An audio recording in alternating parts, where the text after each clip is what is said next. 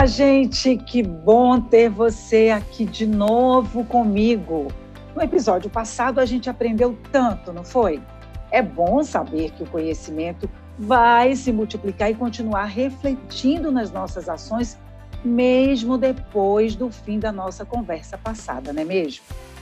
Mas olha, infelizmente, não são só as coisas boas que duram muito tempo. As ruins também pegam carona e o tema do nosso papo de hoje é prova disso. Vamos falar sobre a Covid longa ou síndrome do pós-Covid. Você sabe o que é isso? Eu sou Lívia Calmon e hoje a conversa será com a doutora Daniele Nogueira, que é coordenadora de medicina do trabalho de Avon Brasil em Natura e Co América Latina. Vem comigo? Prazer, doutora Daniele. Obrigada por aceitar o convite, estar aqui com a gente, mesmo que à distância.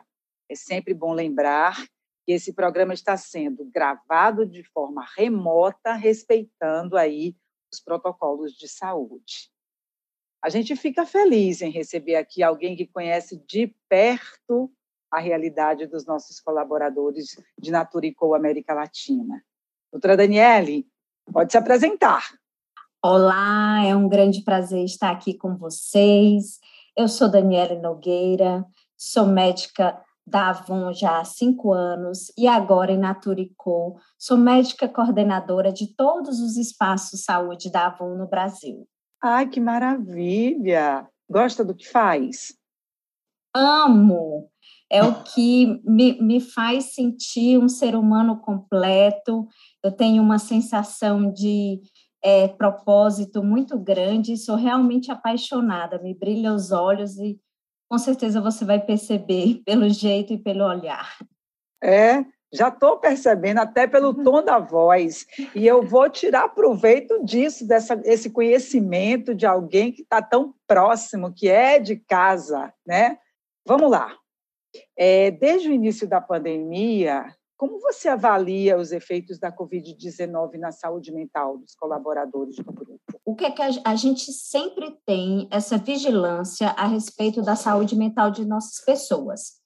E isso, claro, se intensificou no contexto da pandemia, porque a gente vive um cenário mais complexo, com mais incertezas e com medo, uma, um mix de sentimentos isso nos fez é, intensificar essa vigilância sobre a saúde mental das nossas pessoas. A gente não tem observado até o momento um aumento significativo nos casos de transtornos mentais. Porém, é inegável que todos nós estejamos passando ou tendo algum impacto na nossa saúde mental decorrente do contexto da pandemia. E o que a gente sabe, né, Lívia, é que assim, existe um tempo entre o se expor aos fatores, é, a gente passa por aquele estado de adaptação, começa o sofrimento, e isso, em algumas situações, é que vai gerar um transtorno. O que a gente sabe é que existem os impactos e que temos muitas pessoas passando por esse período de adaptação e de sofrimento. E o que a gente mais ressalta e fala, conversa com as nossas pessoas, é da importância da observação atenta, né? Do autocuidado, do olhar para si e entender como é que a gente está passando, cada um na sua história, no seu contexto, como é que a gente está passando por isso, que nível de sofrimento, de impacto eu estou tendo, se eu estou usando, quais recursos eu estou usando para dar conta disso, e a todo momento a gente lembra da importância de pedir ajuda, de usar apoio, para que a gente consiga lidar da melhor forma possível com esse contexto. E esperamos, sinceramente, não enxergarmos aí, apesar da nossa vigilância, esse aumento significativo nos transtornos. Doutora, eu percebi que a senhora, você está falando aí, vigilância, né? Eu, eu, o que, que significa essa, essa vigilância? Vigilância é mesmo um termo médico, sabe, Lívia? É, diz respeito a, a gente observar atentamente, a olhar a nossa população. Então, é um termo de saúde populacional, onde a gente é, desenvolve indicadores e formas de vigiarmos, de observarmos atentamente o que está acontecendo. Está aumentando a incidência de atestado, de afastamento, hum. de buscas ao serviço. Então, o nosso sistema de vigilância é isso, é olharmos atentamente realmente o que está acontecendo com as nossas pessoas. É um, é um pouco de estatística para poder conduzir o processo, é isso? Exatamente.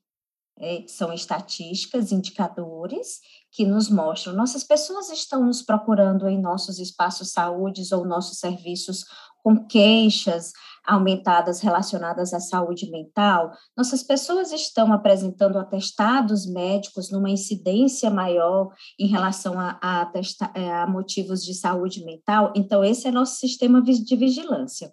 A gente tem linhas né, em que a gente entende o que é uma frequência dentro do aquilo que é esperado, inclusive com esse olhar de pré-pandemia e agora pandemia, e qualquer desvio nos alerta de que pode estar existindo uma situação que requer da gente ação, oferecer recursos, apoiar para modificar isso, né? Uma vez que a gente, infelizmente, está falando de adoecimento, de sofrimento das nossas pessoas, e o que a gente quer é estar tá próximo e apoiar porque a gente, a gente continua na pandemia, né? Ou seja, os efeitos da, da Covid-19, eles continuam sendo sentidos, né? Eu acho que vai, inclusive, perdurar aí até quando a gente conseguir realmente se livrar da doença, né? E, e é um tema que, que abrange aspectos mais desconhecidos, né, doutora?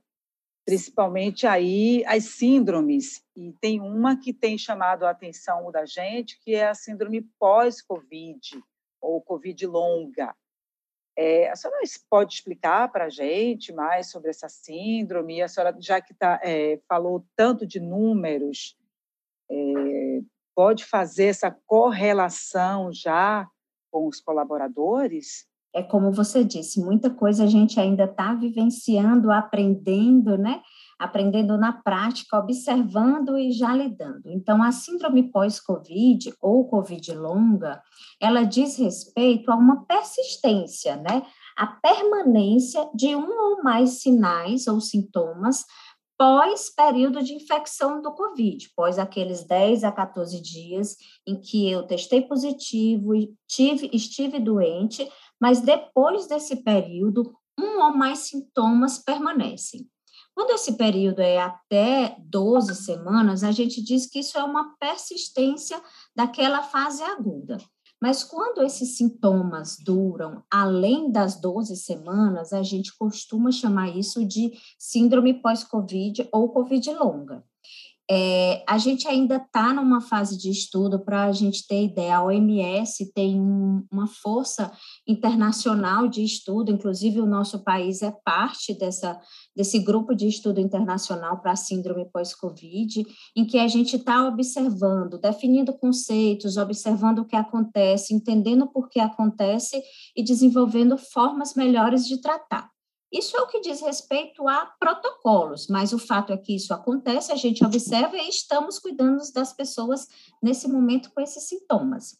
Então, é basicamente isso. É a acho que, acho que todo mundo quer saber assim o, diag o, diagnóstico, qual é, quais são os sintomas, porque, como a senhora falou aí, OMS, é, são mais de 200 né, é, sinais de, de, de doenças desenvolvidas aí no pós-Covid. Quais são os diagnósticos que, assim, relacionados à questão mental, a gente chamaria atenção? É como você disse, Lívia, os diagnósticos são múltiplos, diversos. É importante ressaltar que a síndrome pós-Covid ou Covid longa, ela não existe apenas naquelas pessoas que desenvolveram uma forma grave de Covid, que foram internadas. A gente observa a persistência desses sintomas mesmo em pessoas que passaram por quadros relativamente leves.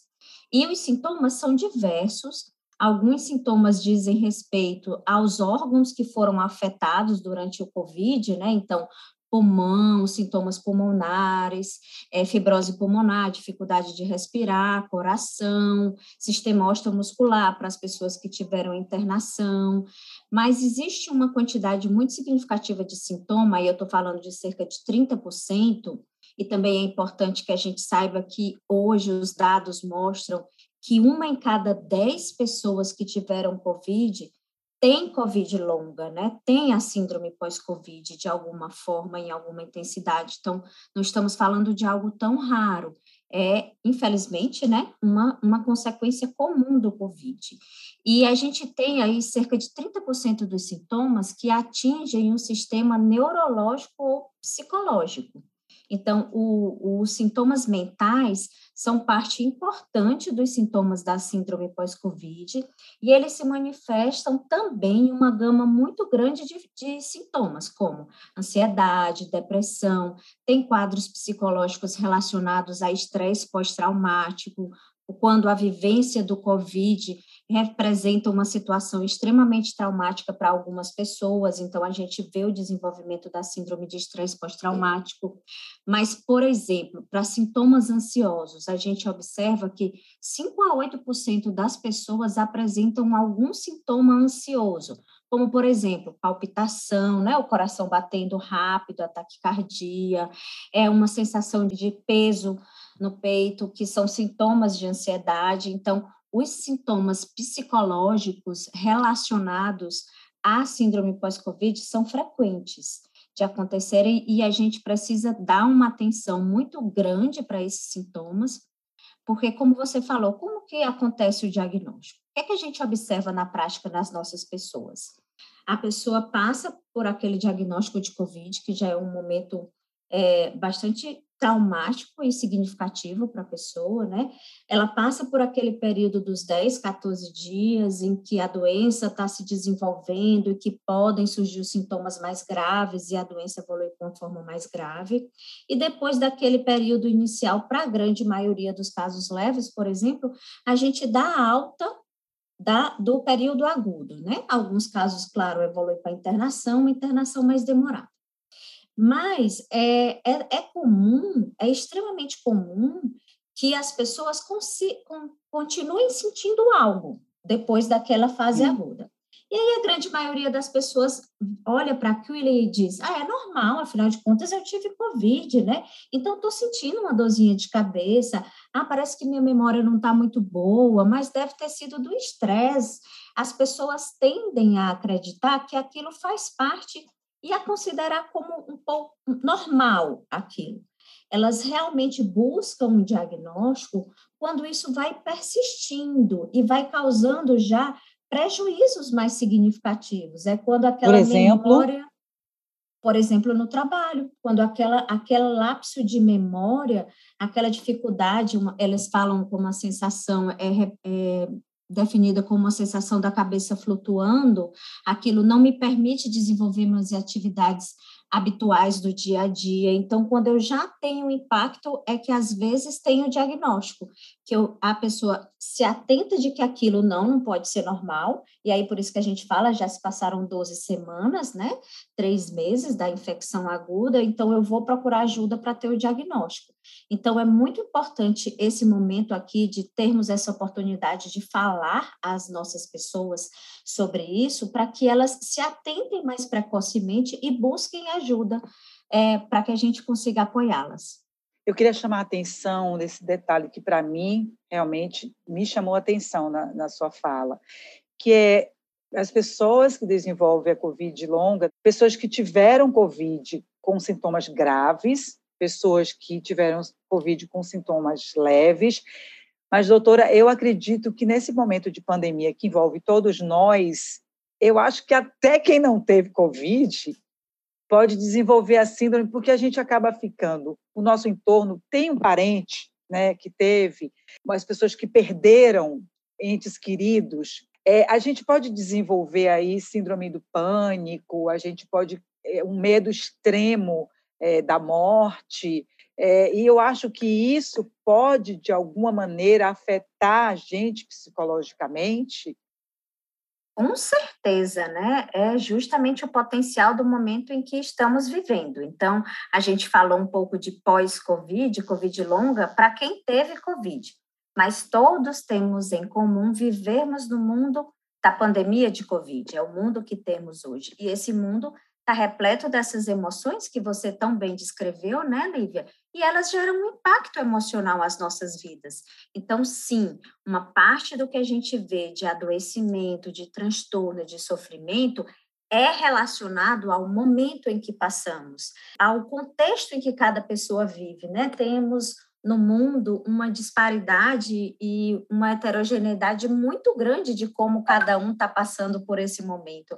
Aqui em Naturicô temos pessoas trabalhamos trabalhando presencialmente e temos pessoas vivendo home office. São contextos diferentes, cada um com um impacto diferente e um impacto diferente para cada recurso, para cada família, para cada pessoa. Mas sim, o impacto existe, sim, esse impacto é significativo, causa medo, causa angústia, causa pensamentos ansiosos. Precisamos olhar para isso de uma forma empática, com autocuidado, com vigilância e, com, e sabendo que não estamos sós aprendendo a pedir ajuda e a pedir apoio, porque nós temos isso para as nossas pessoas em Naturicô.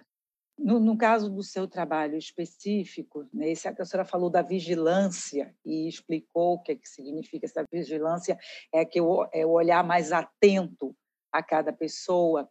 É, consegue sim perceber que as pessoas acreditam que esses seus sintomas emocionais, às vezes eles não são muito convincentes, as pessoas podem ficar desconfiadas, ah, será que é isso mesmo? Será que ela, esse processo que essa pessoa está vivendo é pós-Covid? É, podem aparentar ali uma certa normalidade no ambiente de trabalho. Por exemplo, parecem que conseguem fazer, mas apresentam uma certa dificuldade ali em algumas funções cotidianas. É, isso pode ser abordado pelo gestor e de que forma? Sim, a gente estimula muito isso. A gente encoraja é, fortemente as nossas pessoas a falarem sobre isso. A se, primeiro, como eu falei, né, a se observarem, detectarem e, ao detectarem, falarem sobre isso. Quando Porque a gente tem uma certa dificuldade, né, doutora? A gente tem, a gente tem uma certa...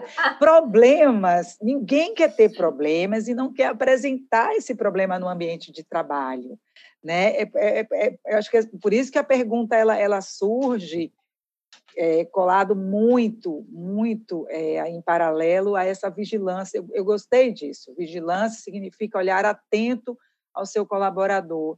Mas as pessoas, eu acho que eh, nessa esse momento que a gente está tão frágil, tão fragilizado, eu não sei muito se a gente tem essa capacidade de se observar, de se perceber e, e até detectar aí que a gente está vivendo uma síndrome. Por isso que eu estou perguntando como é que faz.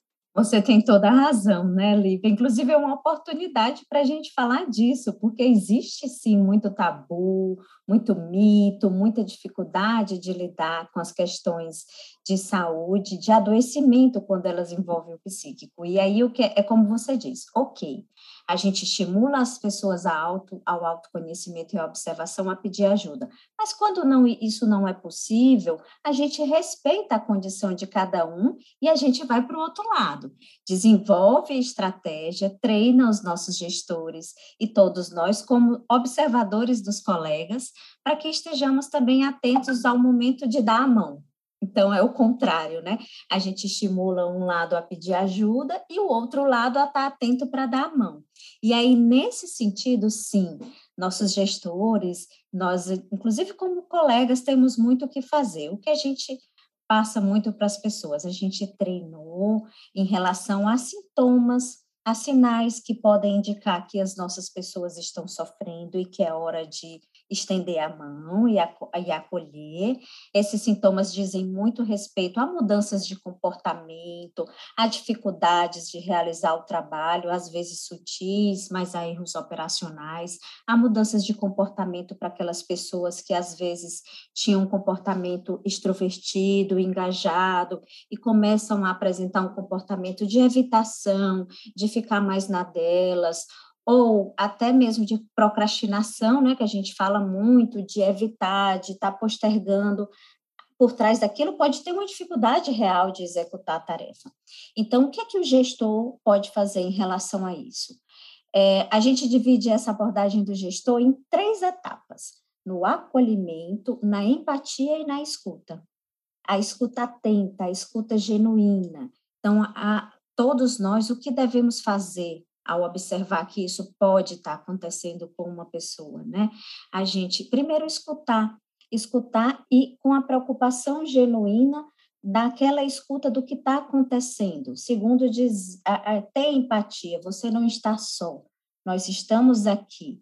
E acolher, e, em seguida, após essa abordagem inicial de acolhimento, de escuta, de dar mão e dar apoio, endereçar as pessoas aos nossos canais de apoio, endereçar assertivamente. Nós temos diversos em Naturipo e a gente faz questão de divulgar e de falar que temos psicologia viva, que temos pai, que é, temos pai para Avon, temos PAP para Natura, que são canais de atendimento psicológicos, temos plataformas como o Zen Club para Natura, temos dicas de meditação, temos a nossa telemedicina, que temos médicos que são capazes de treinar e aconselhar, temos os profissionais dos nossos espaços saúde aí em todo o Brasil, para Natura e Co, com médicos, com enfermeiros, alguns inclusive com psicólogos, uma equipe muito bem treinada e acolhedora, capaz de dar a mão e apoiar nesse momento. Você aí que está nos vendo, nos escutando,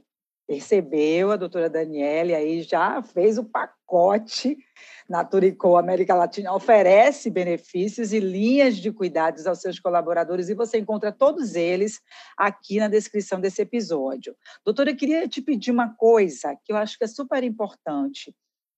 Será que tem como a senhora, é, assim, falar de um caso específico, um exemplo, para a gente ilustrar o que a gente está dizendo? Algum colaborador que a senhora que foi observado esse perfil da síndrome pós-Covid, como foi esse comportamento e como foi esse acompanhamento de né, acolhimento, empatia, escuta. E aí eu posso até fazer a pergunta de como um colega pode ajudar o outro é, que tenha que esteja apresentando os sintomas da síndrome pós-Covid, para a pessoa perceber que, o que a gente está falando é muito real, está é, existindo e está existindo mesmo no mundo inteiro, ambientes de trabalho, é, entre as famílias, internamente, se, se puder exemplificar, ou até seja uma questão hipotética mesmo, do que acontece com uma pessoa. Não, mas me, me, veio à mente uma situação importante que deve ser bem ilustrativa, e eu espero que, com esse propósito que você disse, da importância do ilustrar e perceber como pode acontecer, é, ajude to, a, alguém que esteja precisando desse alerta nesse momento. Então, vamos lá. A gente tem na Turicu, é, durante todo o desenvolvimento do Covid, um sistema de monitoramento telefônico.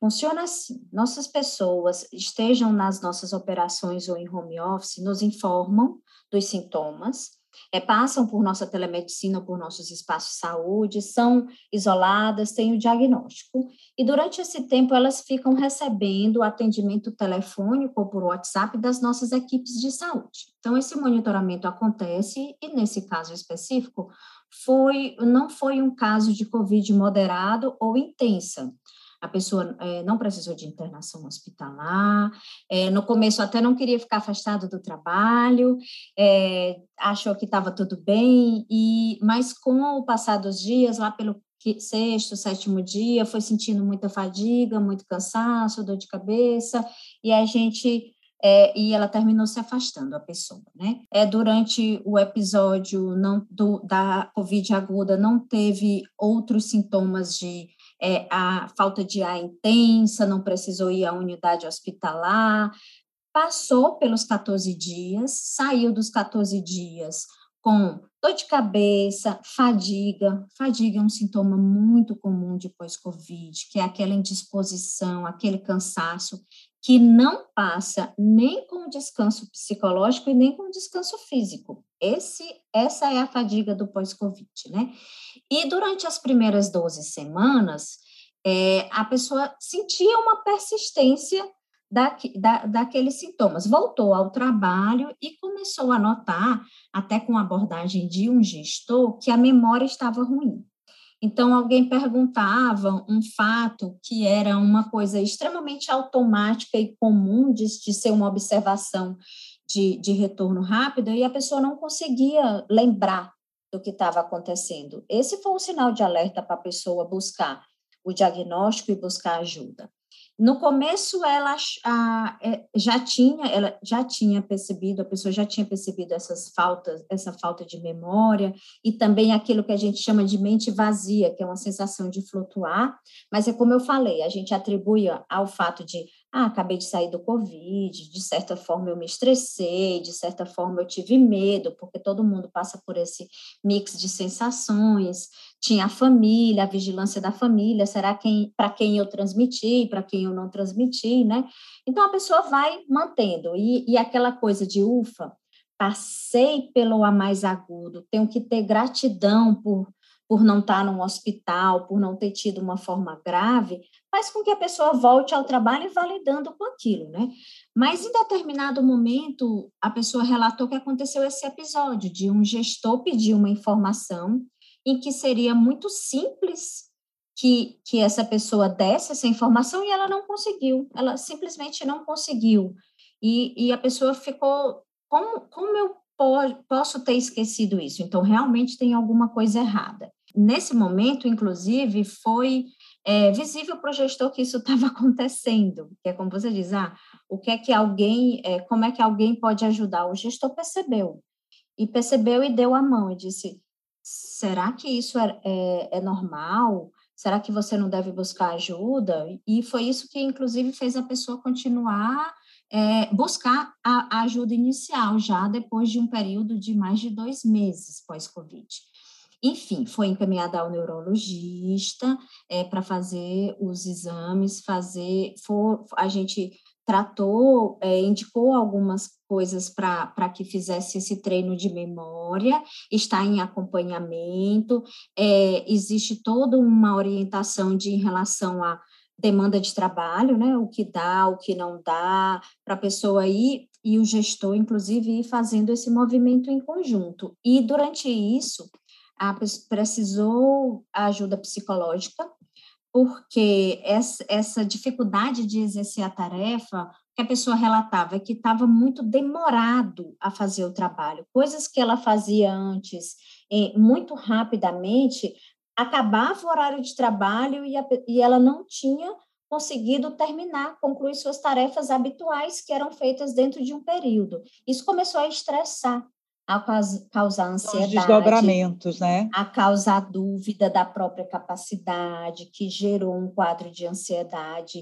um, um transtorno inicial e leve, mas que precisou de apoio psicológico também para lidar com a situação, para lidar com essa questão de que essa perda de memória tem um tempo e que é necessário é, aguardar, né? Que isso também é uma coisa que gera uma angústia, naturalmente. E ainda estamos acompanhando, mas é, foi basicamente isso que aconteceu nesse caso, que foi um que me veio em mente quando você me Perfeito. trouxe esse desafio. Perfeito, de... porque aparentemente, aparentemente parece um caso simples de, de perder memória, mas ninguém quer perder sua memória, principalmente no trabalho, e principalmente quando você é abordado por um gestor e precisa dar uma resposta. Olha que sintoma que deu um estalo para essa pessoa. Dizer, uma pessoa que era rápida passou a ficar lenta. E, e aí eu percebi também que você, você foi falando dos desdobramentos que vão acontecendo, né? E eu acho que com todo mundo, porque eu acho que até o próprio gestor acaba envolvido nessa questão. né? Sim, Porque sim. você tem as pessoas, os seus colaboradores passando, não, isso não significa que o gestor também esteja junto e passe junto com, com o colaborador.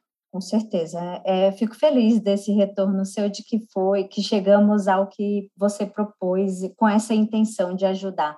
Mas esse caso foi realmente muito interessante por isso. A pessoa se dizia assim: não é possível, será que eu estou burro? Será que eu estou burra? Como é, se julgava, vinha com um peso muito grande essa culpa e essa falta de, de visibilidade, como você disse antes, né? A falta de visibilidade de ninguém estar tá enxergando aquilo.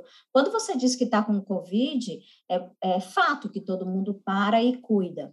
Mas depois que aquilo que o Covid passou, que a gente passou pelo mais, mais grave, é, aquilo que fica também precisa desse olhar compassivo, né? Nosso Com e certeza. de todo mundo para endereçarmos da melhor forma. E, e, e, e, inclusive, convencer a pessoa de que ela não está sozinha, né?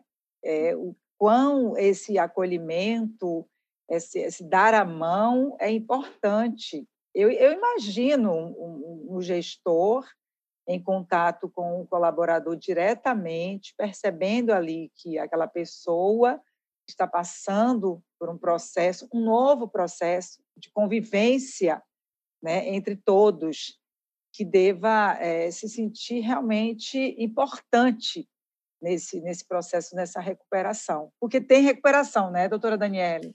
Sim, e pegando o gancho, hashtag cada pessoa importa, é o que a gente fala aqui. Ai, que lindo! Na, Turicô, é, é, é, é o que a gente usa para dizer que a gente cuida das nossas pessoas, é o hashtag cada pessoa importa. Então, é isso que você falou. Sim, é o olhar em cada um, é o dar a mão, você não está só, você é um, mas você não está só. Estamos aqui porque todos importam.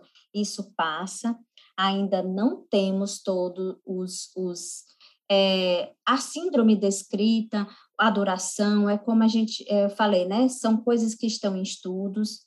A gente tem hoje, por exemplo, a síndrome de fadiga crônica, que é uma entidade que já está sendo vista na síndrome pós-Covid, que é uma fadiga que dura mais de seis meses. Então, sim, a gente tem uma persistência de sintomas, a gente tem, para casos graves, uma possibilidade de sequelas mas vamos viver da melhor forma possível, com o melhor apoio possível e buscando ajuda, e estamos aqui para isso, para as nossas pessoas. Doutora Daniele, é, foi tão bacana essa coisa do cada pessoa importa, é, as três, né, a, a, tríade, a, a, base, a pirâmide, enfim, como a gente, eu não sei como chamar, mas a coisa do, da empatia, do acolhimento, da escuta, Perfeito, perfeito. Mas é, é, quer mandar uma mensagem para as pessoas que estão nos vendo, nos escutando? Ah, sim. A mensagem final é a seguinte: diante desse momento que passamos juntos, de dificuldades, de complexidade desafiador, onde a gente está vendo sofrimento, é, um grande sofrimento, precisamos apurar também nosso olhar para o positivo, porque existe de bom. E o fato de estarmos aqui falando de saúde mental relacionada à Covid é uma oportunidade, porque precisamos entender e nos acolher de que uh, precisamos acolher nossas vulnerabilidades, nossos sofrimentos, nosso estado emocional. Isso acontece, sempre aconteceu, e o Covid trouxe essa oportunidade de falarmos disso, e agora de uma forma mais assertiva, já que esse sofrimento é compartilhado. Então, vamos nos acolher, vamos nos apoiar, somos sim vulneráveis, mas o mundo está aí, a ciência está evoluindo, esperamos que em breve chegaremos e viveremos dias melhores e aproveitar o que temos hoje. Obrigada, obrigada por aceitar o convite. Tá, muito obrigada pela oportunidade de estarmos aqui nesse momento tão maravilhoso para todos nós. Doutora Daniele, eu quero agradecer de coração, quero dizer muito, muito obrigada por você ter dividido seu tempo aqui com a gente a pandemia ainda nos traz impactos emocionais e é importantíssimo que a gente reafirme a importância de compartilhar e pedir ajuda, gente. Pedir ajuda é muito importante. Você gostou da nossa conversa de hoje?